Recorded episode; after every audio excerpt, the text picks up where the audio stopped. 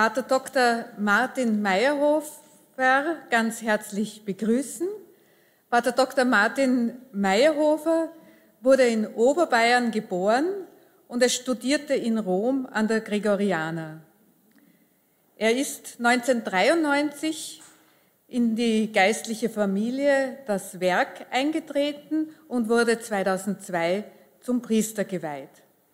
2011 promovierte Pater Martin mit einer Studie über das Baidea-Ideal bei Basilius von Caesarea an der Gregorianer in Rom.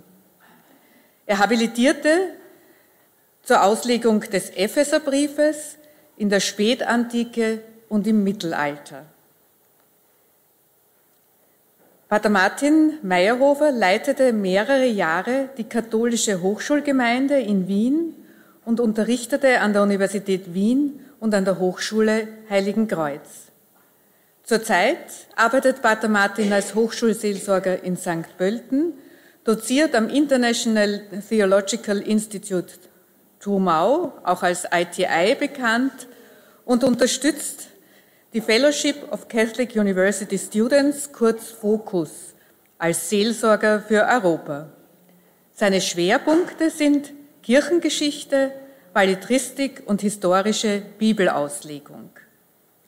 Der, der, Titel des heutigen Vortrags von Pater Martin Meyerhofer ist Göttliche Ichhaftigkeit im für den anderen Sein, trinitarische Aspekte der Empathie. Stellen wir uns bitte die Frage, was hat das Geheimnis der Dreifaltigkeit mit Empathie gemein?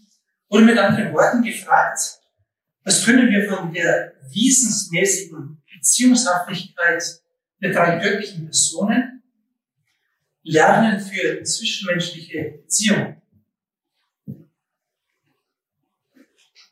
Edith Stein, äh, wie wir gehört haben von Frau Dr. Gerd Falkowitz, spricht in ewiges und endliches Sein, nämlich im Anschluss an Augustinus, äh, über die Dreifaltigkeit ausgehend von einer Reflexion. Ich möchte ein klein wenig nochmal wiederholen, was wir bisher gehört haben von Frau äh, Dr. Gerd Falkowitz und einen, Grundgedanken der Dissertation in Erinnerung. Dieses Streitverständnis von Einfühlung beziehungsweise von Empathie im Allgemeinen, sondern auch der besondere Blickwinkel sein, mit der, durch den wir versuchen, äh, uns dem Geheimnis der Dreifaltigkeit anzunähern. Durch die Autobiografie Edith Stein sind wir recht detailliert über ihre Dissertation informiert. Sie berichtet darin, Zitat, in seinem Kolleg über Natur und Geist hatte Husserl davon gesprochen, dass eine objektive Außenwelt nur intersubjektiv erfahren werden könne. Das heißt, durch eine Mehrheit erkennender Individuen, die in Wechselverständigung miteinander stünden. Demnach sei eine Erfahrung von anderen Individuen dafür voraus, vorausgesetzt. Husserl nannte diese Erfahrung im Anschluss an die Arbeiten von Theodor Lips Einfühlung. Aber er sprach sich nicht darüber aus, worin sie bestünde. Da war also eine Lücke, die es auszufüllen galt. Ich wollte untersuchen, was Einfühlung sei. Das gefiel dem Meister nicht übel. Zitat Ende. Die Untersuchungen Edith Steins gehen einer erkenntnistheoretischen Fragestellung nach. Also Einfühlung deshalb, um die Objektivität der Wirklichkeit zu sichern. Das Grundanliegen der Phänomenologie in Abgrenzung vom Kantianismus und Idealismus war es, die Objektivität der Außenwelt zu sichern. Dies sollte dadurch erreicht werden, dass die Wahrnehmung einzelner Individuen miteinander in Verbindung gebracht würden.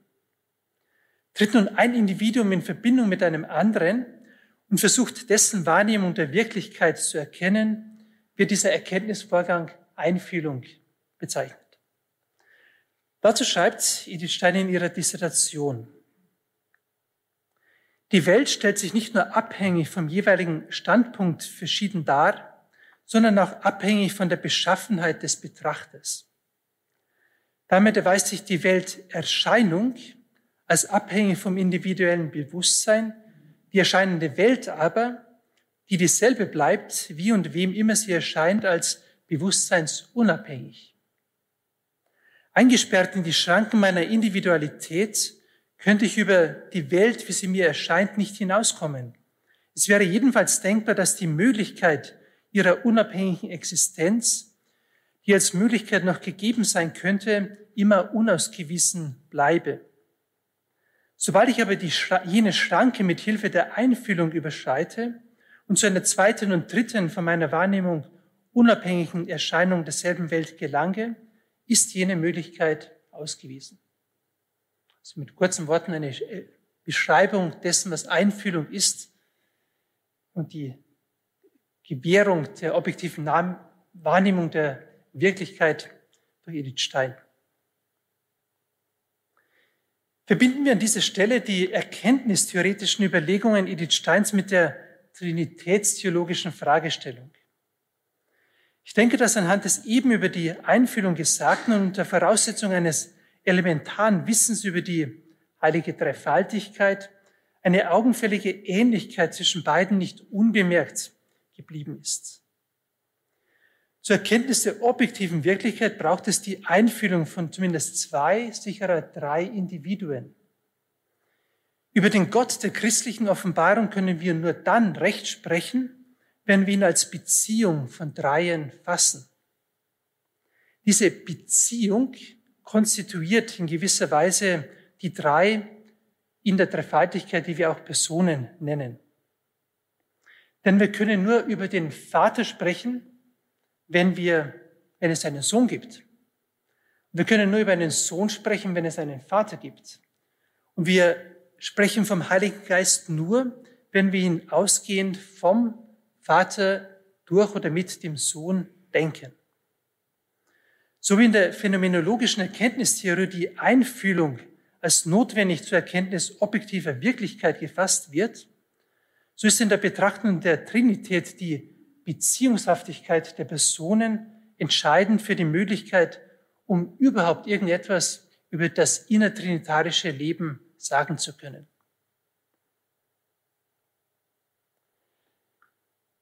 Wir haben bereits gesagt, dass der Begriff Person von der Bezeichnung eines menschlichen Individuums auf die göttlichen drei, Vater, Sohn und Geist, angewandt wurde. Ja, der Begriff gewann entscheidende Bedeutung in den trinitarischen Streitigkeiten des vierten Jahrhunderts. Bevor wir uns aber der christlichen Verwendung zuwenden, sei eine kurze Bemerkung über die Herkunft des Personenbegriffs erlaubt. Am Beginn stand das griechische Wort prosopon, welches die Maske eines Bühnendarstellers bezeichnete, durch welche er seine Rollenidentität erhielt durch welche er sprach. Das lateinische personare, übersetzt hindurchtönen, gibt diese Bedeutung durchaus angemessen wieder und es lag im antiken Rom nahe, mit dem davon abgeleiteten Wort persona die Identität des Rechtssubjektes in seiner Rolle im römischen Staat zu bezeichnen. Im sechsten Jahrhundert formulierte Boetius seine einflussreiche Definition von Person. Persona est rationalis nature individua substantia. Übersetzt, die Person ist Geist oder beziehungsweise vernunftbegabte Individualität. Diese Definition wurde in der Folgezeit akzeptiert, aber auch vielfach kritisiert.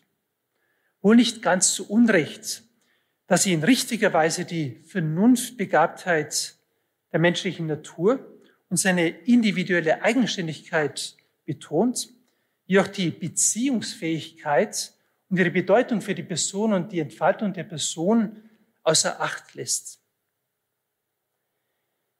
In christlicher Verwendung verwandt der Begriff Person einen erweiterten Anwendungsradius. Als Person wurden nun nicht nur lebende Individuen bezeichnet, sondern auch abgeschiedene Seelen, Engel und selbst Gott. Entscheidend für diese Entwicklung war der Glaube an die Menschwerdung Gottes in Jesus Christus. Im dritten und vierten christlichen Jahrhundert besaß die Frage brennende Aktualität.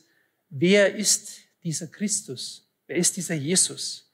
Ist er ein besonderer Gesandter Gottes aber doch nur ein Mensch? Hat Gott sich nur gezeigt, sich gleichsam die Verkleidung eines Menschen angelegt? Oder ist Gott wirklich Fleisch geworden, wie das Johannes im ersten Kapitel seines Evangeliums sagt? Logos sarxe genito. Das Wort ist Fleisch geworden. Dieses theologische Ringen um das richtige Verständnis der Menschwerdung vertiefte in der Kirche in den Glauben, dass Jesus Christus wirklich Sohn Gottes und damit Gott ist. Er ist nicht nur homoousios, eines Wesens mit dem Vater, wie es das erste Konzil von Nicea im Jahr 325 formulierte. Er ist auch eine vollständige menschliche Person. Insofern Jesus Christus aber nicht nur eine menschliche Person ist, sondern auch Gott, war die Voraussetzung gegeben, dass der Personbegriff auf Gott ausgeweitet werden konnte. Von da an war es dann nur noch ein kleiner Schritt, auch den Vater und den Geist als Person zu bezeichnen. Ein Gott in drei Personen. Die zweite göttliche Person, der Sohn, nahm in seiner Menschwerdung die menschliche Natur an, ohne seine göttliche Natur aufzugeben. Er ist wahrer Gott und wahrer Mensch, eine Person in zwei Naturen, wie es abschließend das Konzil von Chalcedon im Jahr 451 sagte. Den Personenbegriff auf Gott anzuwenden, besaß unerhörte Sprengkraft für das Verständnis des Menschen. Und dies in doppelter Hinsicht. Erstens wurden menschliche Eigenschaften, nämlich Vernunftbegabtheit und Individualität, auf Gott per Viam Eminentiae in alles überragender Weise angewandt. Diese erhalten dadurch eine gleichsam göttliche Würde, dass sie auch Gott in gewisser Weise auszeichnen. Die biblische Aussage des ersten Kapitels des Buches Genesis, nach welchem Gott die Menschen nach seinem Abbild schuf, wird durch die Anwendung des Personbegriffs auf Gott konkret. Voraussetzung für diese Vorgehensweise war das theologische Prinzip der Analogia entis. Darunter wird verstanden, dass vom geschöpflichen Sein Rückschlüsse auf das Sein Gottes gezogen werden können. Oder anders gesagt, dass menschliche Eigenschaften auch auf Gott übertragen werden. Wir finden das sehr oft in der Heiligen Schrift, wenn über Gott gesagt wird, dass er einen mächtigen Arm habe oder ähnliches. Zuletzt zementiert die Übertragung des Personenbegriffs auf die Dreifaltigkeit die Würde des Menschen. Was Jesus in Matthäus 25 grundgelegt hat, was ihr einem eurer geringsten Brüder und Schwestern getan habt, das habt ihr mir getan. Gott identifiziert sich mit dem Menschen, er wird Person bezeichnet, drei Personen in einem Gott, so wie der Mensch als Person definiert wird. Zweitens, erhält der Personenbegriff durch die Übertragung auf Gott eine neue und wesentliche Erweiterung.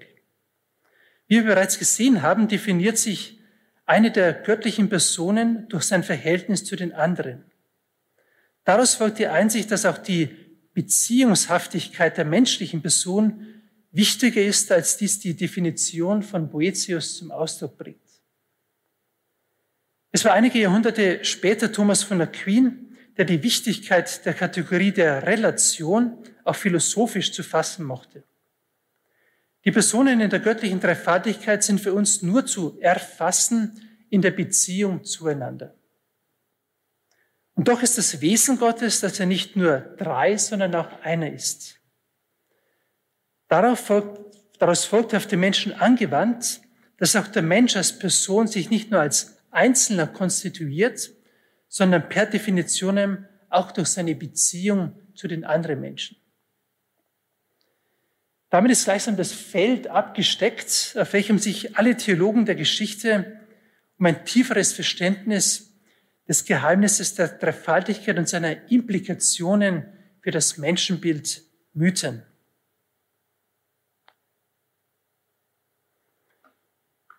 Kommen wir zum Kern der zu Beginn gestellten Frage, was können wir von der wesensmäßigen Beziehungshaftigkeit Gottes lernen für die zwischenmenschlichen Beziehungen? Stellen wir uns vorab die zentrale biblische Aussage und die kirchliche Formulierung des Geheimnisses der Dreifaltigkeit kurz vor Augen. Vor seiner Himmelfahrt gibt Jesus den Aposteln den Auftrag, darum geht und macht alle Völker zu meinen Jüngern. Tauft sie auf den Namen des Vaters und des Sohnes und des Heiligen Geistes und lehrt sie, alles zu befolgen, was ich euch geboten habe. Und siehe, ich bin mit euch alle Tage bis zum Ende der Welt. Dieses Gebot haben die Christen von Anfang an befolgt. Von Anfang an bis heute wird die Taufe im Namen des Vaters, des Sohnes und des Geistes gespendet. Die Taufformel war auch in den trinitarischen Streitigkeiten des vierten Jahrhunderts ein entscheidendes Argument für die Gottheit des Sohnes und auch des Geistes. Denn in ihr werden Sohn und Geist auf dieselbe Ebene mit dem Vater gestellt. Der Katechismus der katholischen Kirche fasst den Glauben an den dreifaltigen Gott prägnant zusammen. Der Vater ist nicht derselbe wie der Sohn, noch ist der Sohn derselbe wie der Vater, noch ist der Heilige Geist derselbe wie der Vater oder der Sohn. Sie sind voneinander verschieden durch ihre Ursprungsbeziehungen. Es ist der Vater, der zeugt und der Sohn, der gezeugt wird und der Heilige Geist, der hervorgeht. Die göttliche Einheit ist dreieinig. Es ist der Ursprungsgedanke, der es uns erlaubt, vom Vater, Sohn und Geist zu sprechen. Das Wirken in der Schöpfung, die göttliche Ökonomie, so der Katechismus weiter, ist das gemeinsame Werk der drei göttlichen Personen. Und doch wirkt jede göttliche Person das gemeinsame Werk gemäß ihrer persönlichen Besonderheit. Vor allem die göttlichen Sendungen der Menschwerdung und der Spendung des Heiligen Geistes lassen die Eigenarten der göttlichen Personen zutage treten. Damit wird gesagt, dass wir aus dem Wirken der drei göttlichen Personen in der Schöpfung, in der Welt, einen gewissen Rückschluss auf ihr Sein in der Dreifaltigkeit ziehen können. So glauben wir an Gott Vater, den Schöpfer, Gott Sohn, den Erlöser und verehren den Geist als Lebensspender. Soweit der Glaube der Kirche, soweit nach einigen Gedanken über die Einfühlung bei Edith Stein. Ich möchte jetzt einige theologische Ansätze aus der Theologiegeschichte vorstellen und ihre mögliche, möglichen Konsequenzen für, sie auf ihre möglichen Konsequenzen für zwischenmenschliche Beziehungen hin befragen. Dies ist möglich, ja notwendig, da der Mensch, wie bereits gesagt, nach dem Bild Gottes geschaffen wurde. Meine Präsentation beansprucht weder Vollständigkeit noch Systematik, sondern möchte eine, ein Appetizer sein, also eine, eine Anregung, äh, selbstständig noch etwas mehr über dieses lebensspendende Geheimnis der Dreifaltigkeit nachzudenken. Der wohl größte Theologe der alten Kirche war Origenes, wie viele sagen. Er versuchte die erste systematische Zusammenfassung des christlichen Glaubens in seinem Werk die Prinzipies über die Ursprünge, die Prinzipien. Darum geht er auch der Frage nach, wie man sich die Zeugung des Sohnes aus dem Vater vorstellen könne. Zunächst weist er entrüstet die Vorstellung zurück, die Zeugung des Sohnes sei mit der Zeugung eines Menschen vergleichbar. Er schreibt, es muss sich hier notwendigerweise um etwas Besonderes handeln, das Gottes Würde entspricht und wofür sich überhaupt kein Vergleich finden lässt. Nicht nur in der Wirklichkeit, sondern nicht einmal im Denken und in der Vorstellung, sodass das menschliche Denken es erfassen könnte, auf welche Weise der ungeborene Gott zum Vater des eingeborenen Sohnes wird. Denn diese Zeugung ist ebenso ewig und immerwährend wie die Zeugung des Glanzes durch das Licht. So hier bringt Origenes die negative Theologie ins, ins Wort. Eigentlich ist es besser zu schweigen über Gott, als über ihn zu reden, weil wir ihn nicht verstehen, weil er Gott ist und wir Mensch sind. Aber doch verlangt der Glaube auch nach Vernunftgründen. Deshalb ist es gut, sich Gedanken zu machen. Origenes äußert hier einen faszinierenden Gedanken. den er selbst an dieser Stelle nicht weiterführt, der jedoch die Möglichkeit eines vertieften Nachdenkens über das Verhältnis der drei göttlichen Personen eröffnet. Uns Menschen ist es nicht möglich zu denken außerhalb der Kategorien von Raum und Zeit, vorher und nachher. Wenn wir deshalb von einer Zeugung des Sohnes aus dem Vater hören, denken wir ein Vorher und ein Nachher. Und kämen zu dem Schluss, es gab eine Zeit, in dem der Sohn nicht existiert habe. Das ist falsch. Origenes sagt, es war eine, die Zeugung des Sohnes ist ebenso ewig und immerwährend wie die Zeugung des Glanzes vom Licht. Es ist also nichts Abgeschlossenes, sondern es ist ein fortlaufender Prozess der Zeugung des Sohnes aus dem Vater. Und gerade dieses Fortdauern schafft die untrennbare Einheit zwischen Sohn und Vater. Ebenso können wir in der Folge das Hervorgehen des Geistes als ewig und immerwährend denken. Der Sohn empfängt also gleichsam in einem ewigen Prozess seine Sohnschaft vom Vater oder besser, er ist Sohn im ewigen Empfangen. Der Geist empfängt sein Geistsein in einem ewigen Geben des Vaters und des Sohnes. Geist und Sohn sind in radikaler Weise auf den Vater verwiesen, den Ursprung der Dreifaltigkeit. Ihre Beziehung ist zugleich ihr Sein als göttliche Personen. Ich denke, dass wir aus diesen Überlegungen etwas Wichtiges zum Verständnis der menschlichen Empathie ableiten können. Die göttlichen Personen geben und empfangen. Selbst der Vater gibt nicht nur das Sohnsein, sondern erhält im Geben das Vatersein. In zwischenmenschlichen Beziehungen ist es ebenfalls nicht genug, sich ausschließlich in der Rolle des Gebers oder der Rolle des Empfängers zu sehen. Empathie ist keine Einbahnstraße. Um wirklich zu verstehen, wirklich verstehen zu können, ist authentische Hinwendung zum anderen vonnöten, das eine gewisse Entäußerung und Verletzbarkeit der eigenen Person beinhaltet. Diese Öffnung ist ein Risiko, ermöglicht jedoch wirkliche Begegnung und Beziehung, welche dann auch das eigene Menschsein tiefer erschließt. Die Phänomenologie versucht, die Objektivität der Wirklichkeit durch intersubjektive Betrachtung zu sichern. Wir können einen Schritt weitergehen und sagen, die Einfühlung eröffnet mir auch mein eigenes Menschsein. Schöpfungstheologisch betrachtet ist der Mensch Gabe Gottes und berufen, sich zur Gabe für den anderen zu machen, um die Gabe des eigenen Lebens zur Entfaltung zu bringen.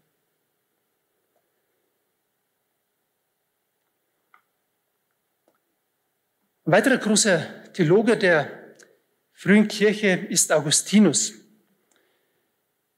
Michael Schmaus nannte sein, sein Werk über die heilige Dreifaltigkeit das gewaltigste literarische Moment, Monument, das sich die Trinitätsspekulation gesetzt habe. In 15 Büchern, heute würden wir sagen Kapiteln, behandelt der Kirchenvater den biblischen Befund, die kirchliche Lehre über die Dreifaltigkeit und versucht zuletzt in sehr spekulativer Weise in der Schöpfung Spuren, Hinweise oder Bilder zu finden, welche auf den dreifaltigen Gott verweisen. Wir haben davon im vorigen Vortrag gehört, dass auch Edith Stein von Augustinus beeinflusst war, diese sehr, sehr spekulativen Zugangsweise aus der Schöpfung etwas sagen zu wollen über das Geheimnis der Dreifaltigkeit. Der große Unterschied zwischen Augustinus und Edith Stein liegt darin, dass Edith Stein die Leiblichkeit mit einbezieht. So Geist, Seele, Leib als Verweis auf die Dreifaltigkeit. Das wäre Augustinus ein Gräuel gewesen. Augustinus ist Platoniker. Für ihn ist die Welt des Geistes die eigentliche Welt. Die Körperlichkeit besitzt sehr, sehr untergeordnete Bedeutung für ihn.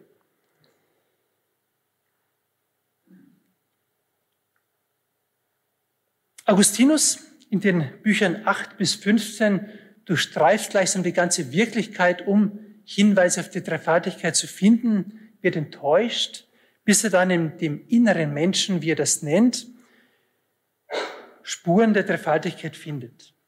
Nämlich eine Trinitas, eine Dreiheit, welche auf den dreifaltigen Gott verweist. Mens notitia amor. Der Geist, der Gedanke und die Liebe, die den Gedanken mit dem Geist verbindet. Und er schreibt, es gibt ein gewisses Abbild der Dreifaltigkeit, der menschliche Geist, den Gedanken, der gleichsam sein Kind und sein eigenes Wort ist, und die Liebe als drittes. Und diese drei sind eins und ein Wesen. Der menschliche Geist für Augustinus ist ein Bild des Vaters, der Gedanke ein Bild für den Sohn, der aus dem Vater als geistiges Wort hervorgeht und die Liebe ein, ein Bild des Heiligen Geistes, der das Band der Liebe ist, welches Vater und Sohn verbindet. Augustinus war übrigens der Erste, der diesen Begriff Vinculum Amoris, Band der Liebe, äh, für, als Beschreibung des Heiligen Geistes aufbrachte. Menschlicher Geist, Gedanke und Liebe sind also ein Verweis, den der Mensch in sich selbst findet, auf den dreifaltigen Gott, so Augustinus. Und Sie sehen, das ist sehr, sehr spekulativ. Ebenso wie Edith Stein in ihren äh, Spekulationen über Dreifaltigkeit. Gott ist Liebe, lernen wir im ersten Johannesbrief, 1 Johannes 4,16. Und diese Liebe äußert sich zuerst in der ewigen Zeugung des Sohnes durch den Vater. Da aber diese Liebe göttlich ist, ist sie selbst wie der Person, nämlich der Heilige Geist. Die Liebe in Gott ist rein, ungetrübt und ewig. Nicht so dagegen die menschliche Liebe, die schon in ihren Ursprüngen im menschlichen Geist befleckt und in ihrer Entfaltung behindert werden kann. Dazu ein Gedankenexperiment. Stellen Sie sich jetzt den Gedanken einem Menschen vor, den Sie wirklich lieben. Schließen Sie die Augen dazu, wenn Sie möchten. Stellen Sie sich diesen Menschen vor, den Sie wirklich lieben. Ihr Geist denkt einen Gedanken, nämlich diesen Menschen. Und wenn Sie diesen Menschen denken, verbindet Liebe Ihren Geist mit diesen Menschen. Richtig? Ergo finden Sie in Ihrem Geist ein Abbild der Dreifaltigkeit. Umgekehrt stellen Sie sich jetzt einen Menschen vor, den Sie hassen. Ich hoffe, dass Sie finden keine Menschen, den Sie wirklich hassen, aber jemanden, der, den, für den Sie keine Empathie empfinden. Und denken Sie jetzt an diesen Menschen. Ihr Geist denkt diesen Gedanken, diesen Menschen, aber es gibt kein Band der Liebe, sondern ein Band der Aversion. Ergo ist der Geist in diesem Augenblick kein Abbild des dreifaltigen Gottes mehr, weil es ihm dieses Band der Liebe nicht gibt. So in etwa vereinfacht gesagt könnte man sich diese Trinitätsspekulation von Augustinus vorstellen.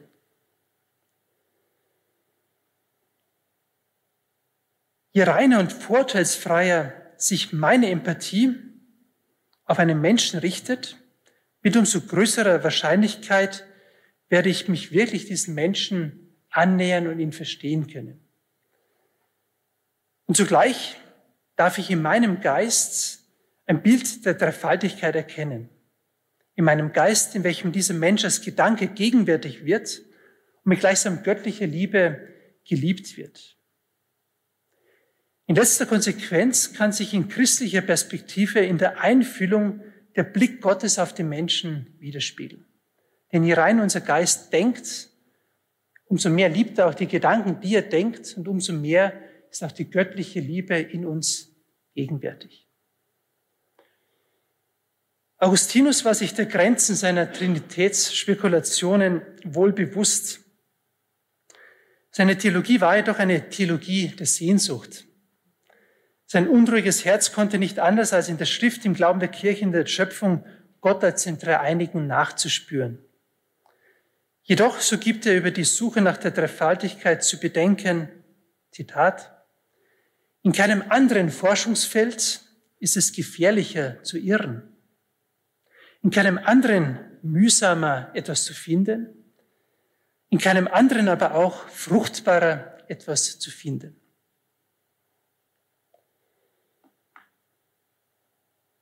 Wie bereits mehrfach erwähnt, konstituieren sich die drei göttlichen Personen durch ihr Verhältnis zueinander. Sir Thomas von Aquin, welchem es gelang, diese Vorgabe der Offenbarung auch philosophisch zu fassen.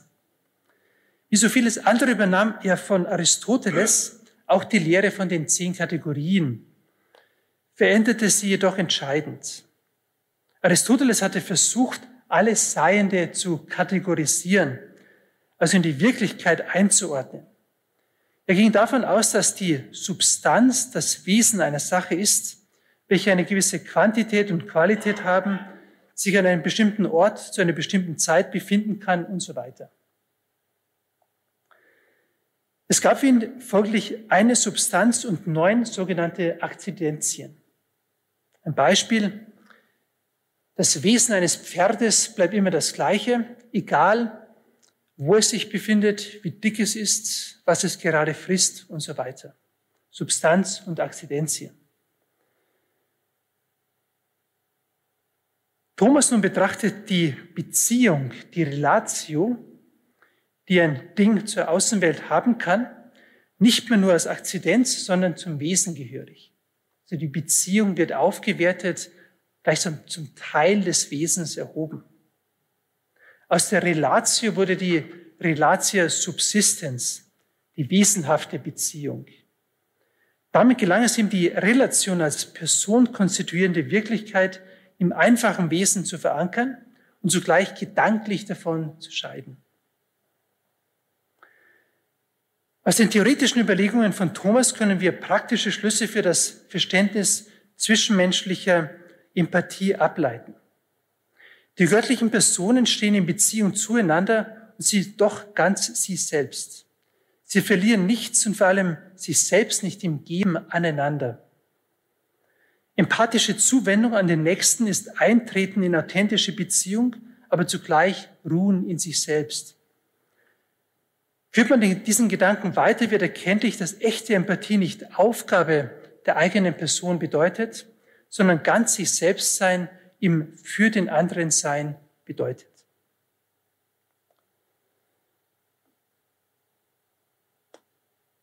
Der Durchgang durch die trinitätsspekulativen Ansätze würde noch viel, viel mehr äh, bieten. Dazu ist aber nicht Zeit und Raum gegeben. Deshalb kehren wir zurück abschließend zu einer Denkerin, von der wir ausgegangen sind, zu Edith Stein. In der Lektüre ihrer Dissertation bin ich an einer Stelle hängen geblieben, die meines Erachtens ohne großen Zwang nicht nur auf die zwischenmenschliche Einfühlung, sondern auch auf die innertrinitarische Beziehungen angewandt werden kann. Edith Stein schreibt, von Einssein kann erst die Rede sein, wenn, das, wenn dasselbe individuelle Gefühl in allen lebt und das Wir als ein Subjekt erlebt ist. Dieses Einssein bedeutet aber keine Auslöschung der Einzelsubjekte. Ich und du und er bleiben im Wir erhalten. Kein Ich, sondern ein Wir ist das Subjekt des Einsfühlens. Und nicht nur durch das Einsfühlen erfahren wir von anderen, sondern durch das Einfühlen. Einfühlung ist mit Einsfühlung und Bereicherung des eigenen Erlebens nicht identisch, wenn auch nahe Beziehungen zwischen beiden bestehen. Edith Stein spielt an dieser Stelle mit diesen beiden Begriffen Einsfühlung und Einfühlung. Wir haben uns mit dem Begriff Einfühlung bereits eingehend beschäftigt. Was ist jedoch mit Einsfühlung gemeint? Edith Stein gibt ein Beispiel, ebenfalls in der Dissertation. Zitat, ein Extrablatt meldet, die Festung ist gefallen und uns alle, die wir es hören, erfasst eine Begeisterung, eine Freude, ein Jubel. Wir alle fühlen dasselbe. Sind in diesem Beispiel, so fragt Edith Stein weiter, wirklich alle Grenzen gefallen, welche das Ich vom Du trennt? Nein, antwortet sie, denn die Freude kann in ganz verschiedenen Weisen empfunden werden und es ist nicht möglich, dass dasselbe individuelle Gefühl in allen ident lebendig ist. Versuchen wir nochmals diese Aussagen an dieser Stelle von der zwischenmenschlichen in die trinitätstheologische Ebene zu heben. In Gott ist Einsfühlung und Einfühlung dasselbe. Denn drei göttliche Personen, den drei göttlichen Personen es ist nicht nur vollkommene Einfühlung zu eigen, sondern auch vollkommene Einheit. Sie durchdringen einander, was in der Tradition der Kirche mit dem Wort Perichoresis, gegenseitige Durchdringung, ausgesagt wurde. Sie sind als Personen in ihrer jeweiligen Eigenart drei, als ich und du, zugleich sind sie eins als Gott. Ihre Einfühlung besteht im vollkommenen Verstehen, Erkennen, Geben und Empfangen der anderen Personen, ohne die eigene Individualität zu verlieren. Ihr Einsfühlen ist vollkommene Einheit in einer, in einer Gottheit, eine Einheit der Liebe. Man könnte hier spekulativ weiterdenken, ob nicht die Einfühlung Gottes für die Menschen nicht eine dreifache Einfühlung ist. Also eine dreifache Empathie. Natürlich, Gott wirkt nach außen hin als ein Gott, aber er ist doch immer auch Dreifaltigkeit. Das ist eine Hinwendung zu uns. Dann wird potenziert in dreifacher Weise, weil er dreifaltig ist.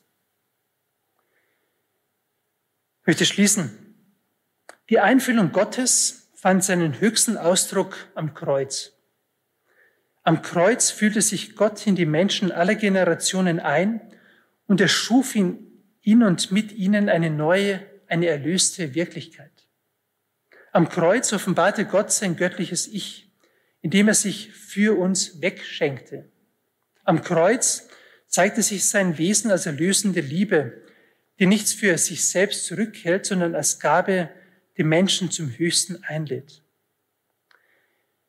Es ist deshalb vielleicht nicht zufällig, sondern verweist wohl auf eine gleichsam notwendige Entwicklung im Denken von Edith Stein vom Problem der Einfühlung hin zur Kreuzeswissenschaft.